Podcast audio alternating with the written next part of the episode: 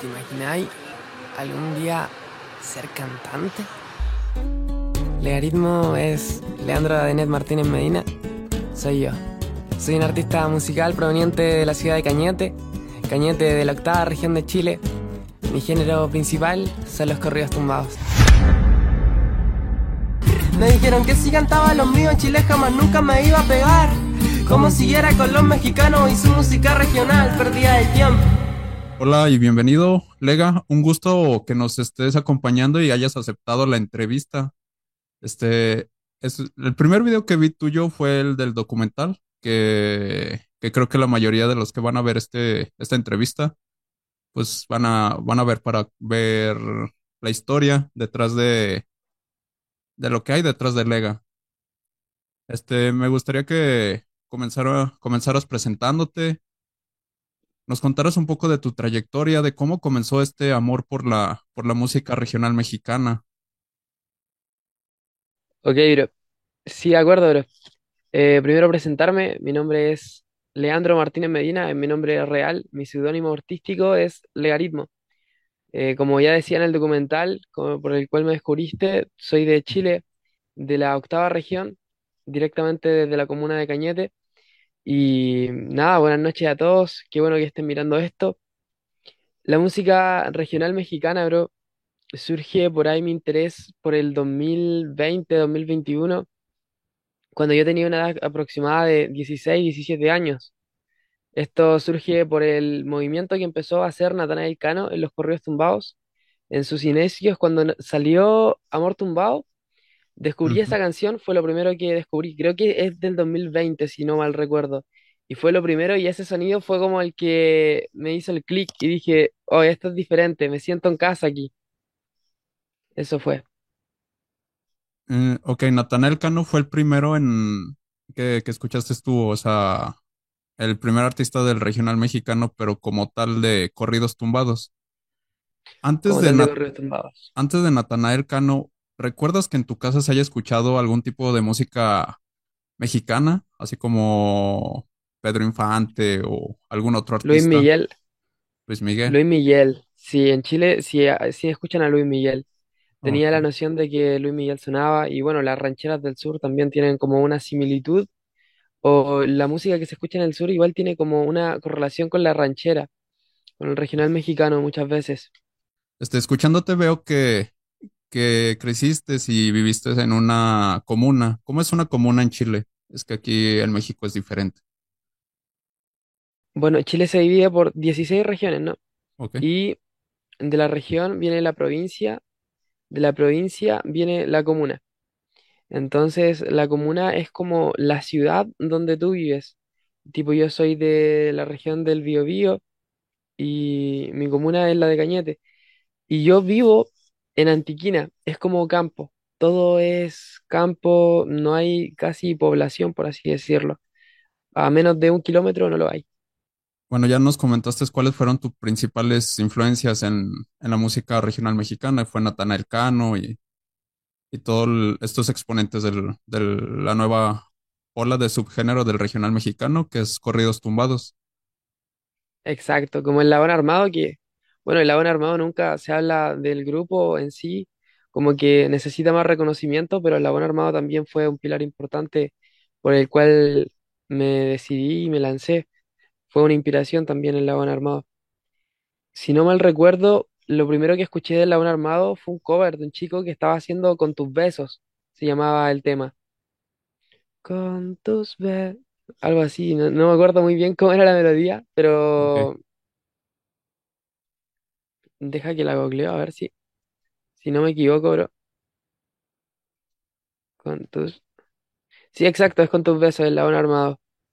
¿Cómo, cómo describirías el regional mexicano en ti? O sea, ¿cómo, qué lo hace tan especial para ti? ¿Cómo ha influenciado ese, ese género en tu música, en tu estilo? Yo creo que una de las cosas que me llamó la atención o que me capturó fue el nivel de guitarra o el nivel de guitarristas, cómo llevan ese instrumento ustedes, cómo es magnífico lo que hacen con él. ¿entiendes? Sacan como el máximo provecho de un instrumento y lo llevan a otro plano, a otro nivel, cosa que yo no sé si algún día podré llegar, pero eso fue como lo primero que me capturó. Dije, wow, esto es magnífico. El bajoloche también, cómo usan los instrumentos, es lo que más me agrada, el, la visión de música que tienen en sí en México. Ahorita que comentas de las guitarras y todo, recuerdo en el documental que vi, este, tu beatmaker, me parece, el que te hace la instrumental es mexicano, ¿no? Es Job Durán. Exacto, Job Durán. Es de California Bajo Sur, Cabo San Lucas, si no me equivoco. Ok. Y cómo, bueno, me gustaría conocer un poco de cómo contactaste con él, él se contactó contigo, un poco de, de esa historia detrás que pues pocos conocemos.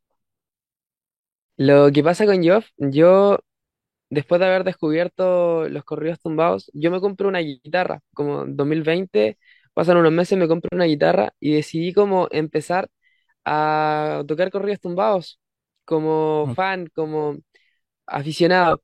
Y luego ya quise intentar sacar mis canciones, porque yo antes de eso estaba en el freestyle, estaba en las batallas de rap y tenía como algunas canciones, pero que no tenían correlación con el regional mexicano.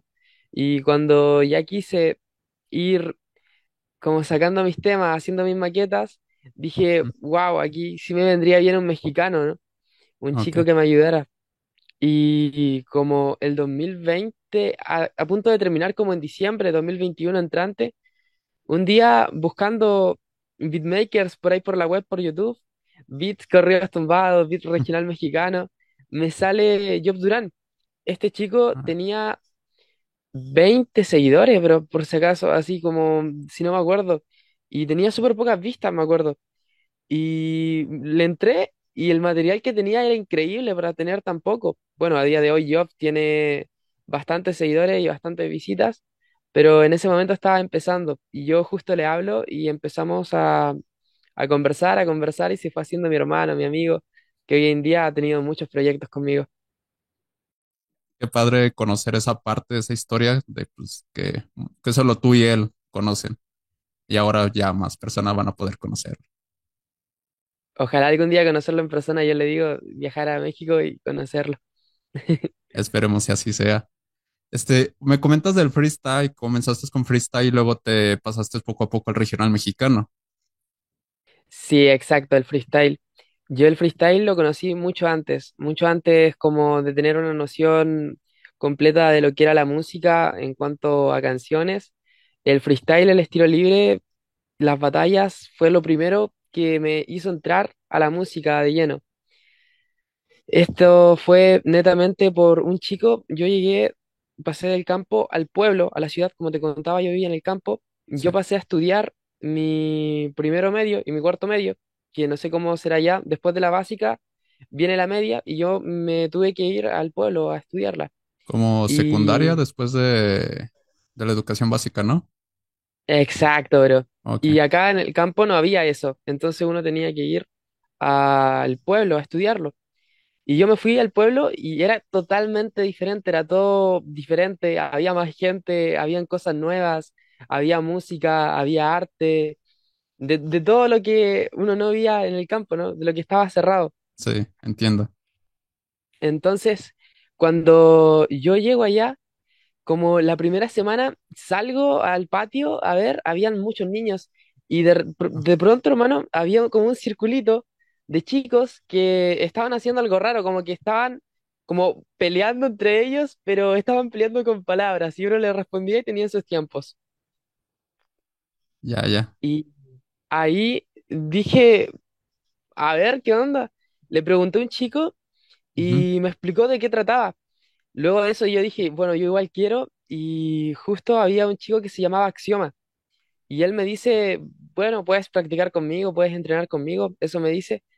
Y luego poco a poco fui entrando al circuito y me di cuenta que este chico, a él, al axioma, le había enseñado el teorema. Exacto, y el teorema le había enseñado el axioma y el axioma me había enseñado a mí. Y por nombres matemáticos, yo estaba buscando un nombre para ponerme. Y claro, teorema, axiomas, y venían los Ah, logaritmos. Y yo dije, bueno, no quiero hacerlo tan textual, no tan cuadrado, así como ya, logaritmos. Entonces le puse lega pensando en legado, porque era como un legado de teorema, axioma, legado del ritmo. Y para abreviarlo le puse legaritmo. Ah, de ahí viene tu nombre de, de esa parte Exacto, nació en el freestyle. en el freestyle. Y hablando de freestyle, este, pues está muy ligado al, al género urbano. Este, ¿algún artista, tu artista favorito del, del género urbano en Chile que nos puedas contar? Uh, una gran pregunta, bro. Artista favorito de género urbano. Deja pensarlo un poco. Artista de Chile, así en el urbano. Hay muchos chicos que, que están partiendo duro, que, que son muy buenos. Pero nunca me llamó de lleno como el reggaetón en sí para tener un referente. Lo que en ese momento escuchaba y tenía era como Shift MC, no sé si lo conoces. No, ah, ahorita lo busco. Bueno, Shift MC y después nunca como que me quedé viendo lo que había simplemente aquí, sino que fui viendo, no sé, lo que había en Argentina, lo que había, lo que estaba sonando en Estados Unidos, lo que estaba sonando en México y por cosas de la vida, pues ahí llegó mi referente de México, mis referentes. Aparte de Natanael, bueno, ya cambiando ahora al- a tus referentes del regional mexicano, aparte de Natanael, ¿qué otro artista has escuchado? Y Eslabón Armado, aparte de ellos. ¿Alguien más? Fuerza Régida, Fuerza Régida, pero e- es como lo que siempre veo, lo que siempre admiro, lo que en este momento es una locura. Admiro mucho el trabajo de Fuerza Régida, muchísimo. Eh, Dani Deluxe también, Iván Cornejo. eh, ¿qué más puedo decirte? Bueno, lo que está haciendo Peso Pluma ahora es increíble, pero no puedo decir que empecé escuchándolo a él, porque si bien empecé viendo el trabajo como de Oscar Maido, eh, bueno, antes en Pacas Verdes, el trabajo de Obi también. De, de hecho, ahorita que mencionas a Obi, algo que yo creo pocos conocen es de que, bueno, tú eres el primer chileno en hacer regional mexicano, el primer chileno en atreverse a hacer corridos tumbados, pero no eres el primer extranjero en meterse en este, en este género, porque Obi, pues todos conocemos que es cubano y fue de los sí. iniciadores del género. Y, Exacto. pero ahora, ahora tenemos la fortuna de que tú seas el primer chileno en, en estar haciendo este, pues entrando a este, a este nuevo género. Eso, lo que mencionaste, lo de Obi, yo no lo sabía, ¿eh? Yo no lo sabía hasta que tu gente me lo enseñó, hasta que tu gente me dio ese dato. Cuando yo Ajá. saqué el documental y y comentaron, me dijo, no te rindas, a lo mejor sí puede ser aceptado, porque Obi fue extranjero y entró, y yo dije, oh, qué dato más curioso ese. Sí, y de hecho Obi junto con Natanael y Junior H me parece que son los, pues ahora sí que de los fundadores. En sí, fundadores yo creo que es Natanael y este, ¿cómo se llama? ¿Junior? Dan. Dan Sánchez. Me Dan parece que, Sánchez. ajá, ellos son como en sí los, ahora sí, los padres fundadores del, del subgénero. Y ya Obi y Junior son de los que comenzaron todo, toda esta ola de siempre me anda, Geoff me habla siempre de Danny Félix. De hecho, me ha hecho Félix. escuchar su trabajo. A él sí no, Sí. no lo he escuchado. Danny Félix. Y de antes se me quedaba Junior H, se me quedaba él, pero él también fue también de las primeras personas de 1004 kilómetros, días nublados. Mm. Ella, un montón, jueves 10 un montón de temas increíbles. No, a, a Danny Félix no, no lo había escuchado. Job siempre me habla de él, creo que es un referente de Job Durán. Es y- bueno esto, chico. y esto es padre de que van pues ir conociendo diferentes artistas, sus estilos y todo eso pues nutre de alguna forma a tu, a tu propio estilo que estás desarrollando. Y hablando del género del freestyle, del regional mexicano, ¿tu estilo es una mezcla de entre estos dos géneros? O sea, entre estas dos este, partes de tu vida? ¿Crees que, que ha influenciado las dos partes en tu, tu estilo propio.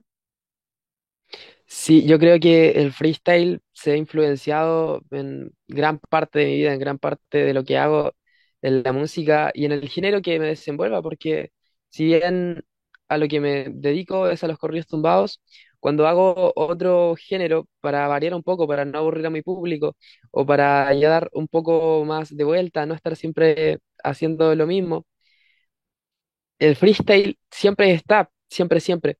Y de hecho, en los corridos tumbados, como mismo mencionas, también le intento llevar el freestyle o poner un poquito de esencia, que en sí es parte de mi esencia, y le intento plasmar ahí. Eh, con respecto a lo que decías del freestyle, un dato curioso, que en el álbum, el primer álbum que vamos a sacar muy pronto, el último track se llama Freestyle Tumbado. Freestyle tumbado. ¿Y cuándo sale el álbum? ¿Probando? ¿Sí me escuchas? Ahora sí, Ya, sí, sí. ok. Este, preguntaba, ¿cuándo sale el, el álbum? Ya para estreno, que todo mundo vaya y lo escuche en las diferentes plataformas. El álbum sale el 9 de junio a las 6 de la tarde hora Chile, bro. Yo creo que allá en México serían las 3, las 3 de la tarde. Bueno, ok, cambiamos. ¿Podrías hablarnos un poco de, de los momentos claves de tu carrera? O sea, que digas tú, ah, esto es un antes y esto es un después. Eh, claro, lo mismo que te mencionaba, o, lo- o la etapa que fue como más clave, fue de pasar de el freestyle, estar haciendo temas que eran de hip hop, que siempre eran como boleros, que intentaba buscar la guitarra, el sonido, encontrar como esa pasión por la guitarra, esas cuerdas, cuando descubro los corridos tumbados y encuentro ese sonido tan peculiar que me gustaba en la guitarra, a sacar nuestro primer proyecto en Volvamos a Casa. Volvamos a Casa en nuestro primer EP que sacamos con Job Durán, totalmente de corridos tumbados, el cual tuvo cuatro temas y los cuatro eran totalmente grabados por nosotros. Entonces ese sí fue un antes y un después porque fue un gran proceso que pasamos para poder llegar a ese proyecto, el primer proyecto que sacamos. Y luego ya el, el documental, el documental netamente porque dijimos, vamos a hacerlo, no importa si algún día no nos aceptan afuera o que aquí en Chile nos estén pegando los corridos, si nos gustan los corridos tumbados, intentémoslo. Entonces el apoyo de la gente que recibí de México la verdad que nos dio como un impulso y no estás solo. A lo mejor sí lo puedes lograr. Ese fue un antes y un después. Ah, hablando de, de tus temas, de hecho, cuando vi el documental, lo primero que hice fue buscarte en, en Spotify y en Spotify principalmente. Y escuché tu EP, escuché todos tus sencillos que habías lanzado. Y uno que me gustó, porque siento que transmites parte de, de ti, fue la de Efectivo y Garra. Exacto, de efectivo y garra. Esa parte donde hay una, donde dices que, bueno, hay una, un verso donde dice que soy el, ay, no recuerdo bien, no sé si me puedes ayudar en esta parte, que menciona sobre que te dicen que dejaras ese sueño de los corridos del regional mexicano, algo así, que no, no vas a Ah, pegar exacto, en, bro. en En Chile. Chile, Ajá, que dejara la música regional, algo así, una barra, sí, sí, me acuerdo. E- ese verso me gustó, dije, ok, aquí, aquí está la persona detrás de, del artista, es como poniendo su, su alma en la letra. Bueno, es lo que yo, yo sentí. sí, bro, exacto. Porque igual está difícil, pero no nos vamos a rendir, por así decirlo, quiere decir la letra. Que aunque di- digan que no, a lo mejor sí se puede y hay que hacer el intento. Si al final la música no tiene fronteras, bueno, al, al menos así la miro yo, eh, compartirla y cualquiera puede seguir lo que le guste, lo que le apasiona. Sí, muy de acuerdo contigo en esa parte. Sí, creo que, creo que si tienes un sueño y, y una meta en esta vida, pues es seguir adelante, pese a caídas, pese a todo, continuar con tu meta y tus sueños presentes. Este, ¿qué crees que es lo que te ha ayudado a llamar la atención de más personas porque pues cada vez el número de seguidores va, va en aumento. De hecho, en tus videos de YouTube pues sigue aumentando y exponencialmente pues las gráficas lo dicen todo. Yo creo que igual se ve reflejado el trabajo que estamos haciendo nosotros, o sea, porque ya estamos sacando más contenido, intentando invertir un poco más, eh, poniendo el empeño de intentar traer audiovisual a nuestros proyectos y la misma gente de México, bro, que yo no me esperaba que me apoyaran, ¿entiendes? Porque yo ahora miro la geografía, el mapa de dónde me sale, de dónde me miran y me sale México 60%, Estados Unidos 10%, no, 30% y Chile me sale como con un 7%. Nunca, nunca Entonces, imaginaste que México iba a ser de los primeros, o sea, cuando comenzaste. nunca imaginé y hay mucha gente buena onda, de la verdad que no, no esperé que hubiera gente tan maravillosa. Este, ¿cuál ha sido el mayor desafío que has enfrentado en tu camino y cómo crees que lo superaste? Mm, Yo creo que el mayor desafío fue intentar y pasar el proceso de querer crear algo totalmente desde cero. ¿A qué me refiero con esto? Con que nosotros cuando quisimos hacer nuestra primera canción, no queríamos hacerlo con un beat de internet, no queríamos llegar, buscar una pista que tuviera las guitarras y cantar un corrido tumbado. Era como que no me llamaba la atención, ¿entiendes? Nunca había hecho algo bien y ahora sí quería hacer algo bien. Y hacerlo bien quería hacerlo profesionalmente, a eso me refiero. Entonces, el proceso de intentar grabar eso desde cero, vivir el proceso de la pasión de cada cuerda, de, de vivir el corrido tumbado, nos costó porque no teníamos los recursos, no teníamos los contactos, pero bueno, Dios puso todo en su camino, fuimos sacando las maquetas yo mismo, encontré a Job Durán, le mandé mis ideas, él me devolvió ideas y fuimos creando eso. Y cómo, bueno, el camino desde que comenzaste hasta la fecha, ¿cómo cuánto tiempo tienes, la- o sea, recorriendo, digamos, desde... Ah, bueno, y hablando de ese camino, la dificultad máxima yo creo que igual es como el campo, ¿no? Porque, claro, yo llevo como aproximadamente cuatro años, recién llevo como dos o tres en los correos tumbados, pero antes de eso, posterior a lo que yo cuento, es empezar a las batallas de freestyle, empezar a introducirme en la música y tenía que tomar un bus hacia el pueblo, 30 minutos, volver, eh, a veces hacía de noche, caminar hacia mi casa, 20 minutos, 15 y igual era un proceso que no es que fuera de otro mundo, pero, pero que sí fatigaba y que sí siempre nos dimos el tiempo de, de ir a intentarlo, de ir a intentarlo, de ir a intentarlo, de aprender, de renovar, de, dar tiempo, dar horas, quizás pasar un poco de frío, pero se, se logra al final el cabo. en el último tiempo has recibido bastante apoyo de parte de, lo, de tus fans.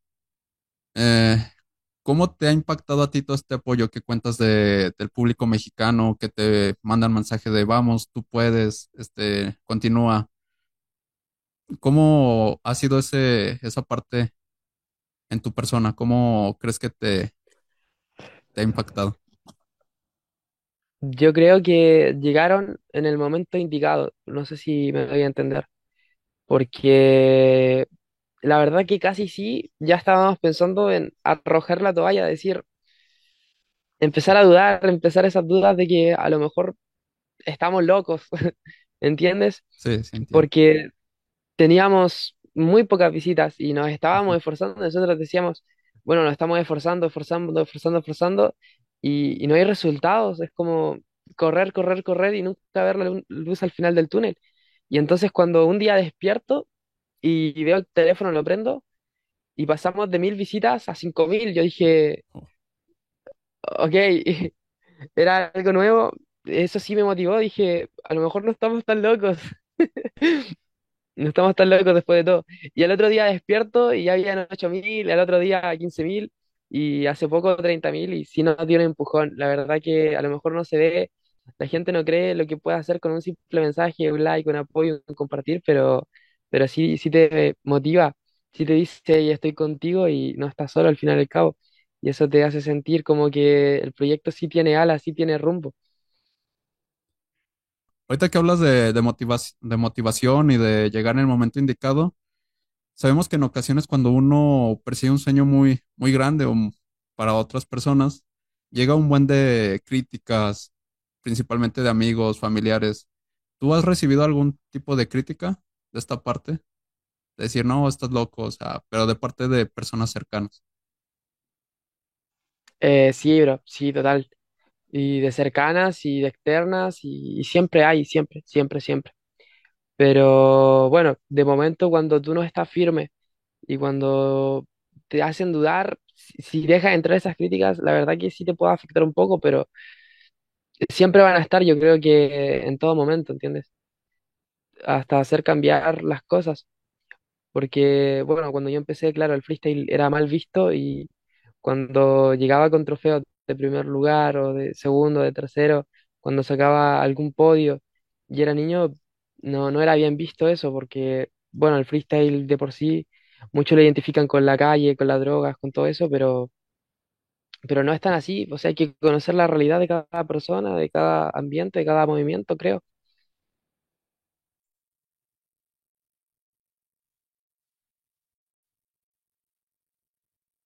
Ok, después de unos pequeños problemas técnicos, regresamos contigo, Lega. ¿Qué Ahí está, bro. Bueno, estabas comentando un poco sobre las críticas de amigos o amigos o familia de cuando uno persigue un sueño. Lo que me gustaría saber es cómo lograste enfrentar estas críticas, cómo superaste esta, esta parte. Yo creo que siendo terco, por así decirlo, siendo como llevado a la mía, porque bueno, yo me recuerdo que cuando iba a la escuela o iba el liceo, pasaban preguntando qué quería hacer o y es lo que querían ser los alumnos y algunos médicos, algunos ingenieros, algunos mecánicos. Y claro, yo estaba ahí como, mira, yo, yo cantante, hermano, yo, yo corridos tumbados. En plan, yo quiero seguir mis sueños, yo quiero tocar guitarra, quiero correlacionarla con el freestyle. Y así fue como intenté que no me dejaran llevar ni que me dijeran lo que había que hacer.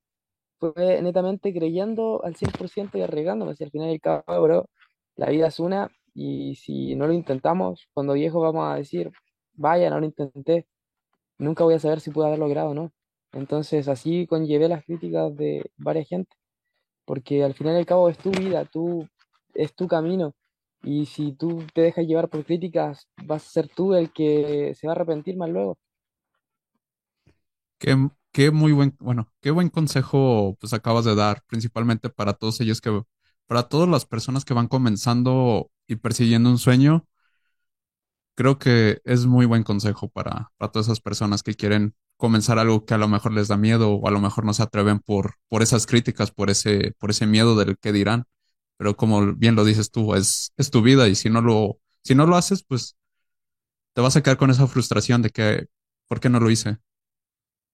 Exacto, bro. Total. qué, qué, qué gusto poder platicar con, contigo. Este, y recuerdo, bueno, recordando un poco atrás, recuerdo que comentaste que estás a punto de lanzar un, un nuevo álbum.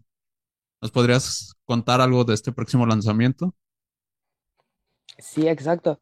Mira, este lanzamiento eh, viene con colaboraciones de un chico que se llama Bekal.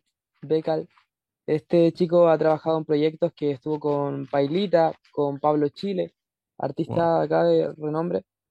Pero este chico cuando yo le hablé, eh, le dije, "Eh, ¿has visto mi proyecto? Me dijo, sí, hermano, lo he visto. Y yo le dije, mira, yo también he visto el tuyo y podríamos hacer algo. Y este chico me dice, mira, ¿sabes qué? Yo también me gustaría aportar en tu proyecto. Y yo le dije, ¿y cómo? Haciendo un beat de corridos tumbados.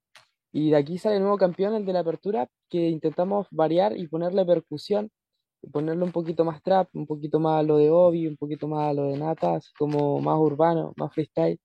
Y también contarte que son ocho tracks, en ellos está Job Duran en Mientras cae la noche, eh, por ahí hay freestyle, que hay temas exclusivamente de freestyle, creo que hay dos, hay un poco más de hip hop en uno y el resto son corridos tumbados, creo que cuatro o cinco. Como en su mayoría el porcentaje es de regional mexicano, por así decirlo, de denominarlo. ¿Y qué más puedo contarte, hermano?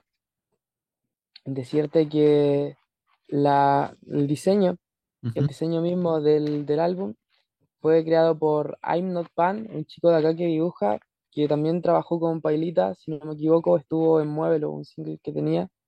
Y pues decir que es el primer disco, el primer álbum, ojalá que de muchos, quién sabe, si Dios quiere, que estoy ansioso por ver cómo se lo toma la gente, ojalá que a bien, no a mal, si es a mal, vamos a aprender de algo, pero al menos nosotros estamos felices de poder lograr esto porque antes no veíamos poder llegar a este paso de un álbum profesional. Pues mucha, mucha suerte y muchas felicitaciones por este nuevo proyecto que comienzas. Y, y sí, sí vi el diseño, de hecho, de, de la nueva portada en tu Instagram. Ahí te sigo y, y quedó muy bien. O sea, realmente se ve que el, chico que comentas tiene talento. Este, pues las colaboraciones, ahora sí que en este álbum vamos a poder ver más tu esencia en sí, o sea, más esa mezcla entre urbano, entre corridos tumbados, o así que lo que representa Lega, lo vamos a poder estar escuchando principalmente. Exacto, bro, eso totalmente. Y ahora también estoy empezando a armar mi equipo de trabajo también de por medio. Con Vicio, que Vicio es el chico que también hace mis artes oficialmente que es el que ha hecho Bailemos un Bal, Martes 30, Negocios, Volvamos a Casa, etcétera. Y Andrés Medina, que igual fue gran parte del proyecto de Luz y Caos. En cuanto a audiovisual, él está muy activo, le gusta nuestro proyecto y dice que ojalá algún día conocer México. Lo mismo que opino yo. Ojalá algún día poder ir a dar una vuelta allá, quizá a dar un show, a grabar algo, pero, pero paso a paso. Ya vamos por ello y vamos buscando nuestro sonido. Claro, aquí te esperamos, ahora sí que esperaremos tus conciertos próximamente, esperemos si se logre en, pues muy pronto. Igual son, son bienvenidos con los brazos abiertos. Creo que la mayoría de los mexicanos pues así te, te van a recibir y así van a recibir a, a tu equipo aquí en México. Dios quiera lo así, bro. Ojalá que sea así. Ojalá que nos vaya bien. Ojalá que nos acepten algún día y que se pueda dar todo. Y muchísimas gracias a la gente que vio esto. Ojalá que puedan pasarse por el álbum y seguir motivándonos, que la verdad que con sus mensajes de apoyo sí hacen la diferencia, sí nos motivan, sí nos tiran para arriba. Así que muchísimas gracias a ti igual por tener la disponibilidad y darnos este espacio, esta oportunidad, bro. No, pues gracias a ti por haber aceptado. Desde que vi tu documental dije, este chico, tengo que, a- que platicar con él, tengo que conocer más sobre, sobre lo que hay detrás de, del artista. Y muchas gracias por haber aceptado. Este, ¿tu álbum va a estar disponible en todas las plataformas? Exacto, bro. En todas las plataformas ya está probado. El 9 de, de junio. El 9 de junio a las 6 de la tarde, hora Chile. Se vean siendo 6 de la tarde, 4 de la tarde, aproximadamente hora México, centro. ¿Y algún, ah, alguna canción, algún tema que te gustaría compartir, un, un fragmento de este nuevo álbum? A ver, momento, tengo por aquí algo. Mm, Deja que se va a perder un poco la luminosidad, pero deja poner por aquí, por aquí que podemos filtrar. Mira, por aquí tenemos el beatmaker este de Chile que hizo Ok. un corrido. No sé si se escucha. Sí, sí, se escucha. Si la veo, devuelve todo ese sentimiento de cuando tú me besas siento. Solo yo podría entender, tú ya lo ves. Y así va, bro. Ok, si no vayas a filtrar ahí todo. Pues muchas gracias, Lega, por haberte, pues haberte tomado este tiempo para platicar conmigo y para que todos tus fans conozcan más sobre ti, este, también para pues tener esta amena plática. Este, me gustó mucho conocer un poco más sobre, sobre lo que hay detrás de Lega, sobre el equipo que está detrás de todo este proyecto y el saber que vas a lanzar un nuevo álbum y pues todo lo que, lo que conlleva. Va, pero muchísimas gracias. Igual muchísimas gracias a la gente de México y de Estados Unidos que nos apoya. Y nada, simplemente yo feliz, súper feliz. Vamos a seguir esforzándonos. Vamos a seguir con nuestro camino, que siempre lo más sano posible, lo más humilde posible. Intentar demostrar que sí se puede y ser perseverante, bro. Así que muchísimas, muchísimas gracias. Muchas gracias, Lega. Nos vemos. Adiós. Adiós. Chao, chao. Chao.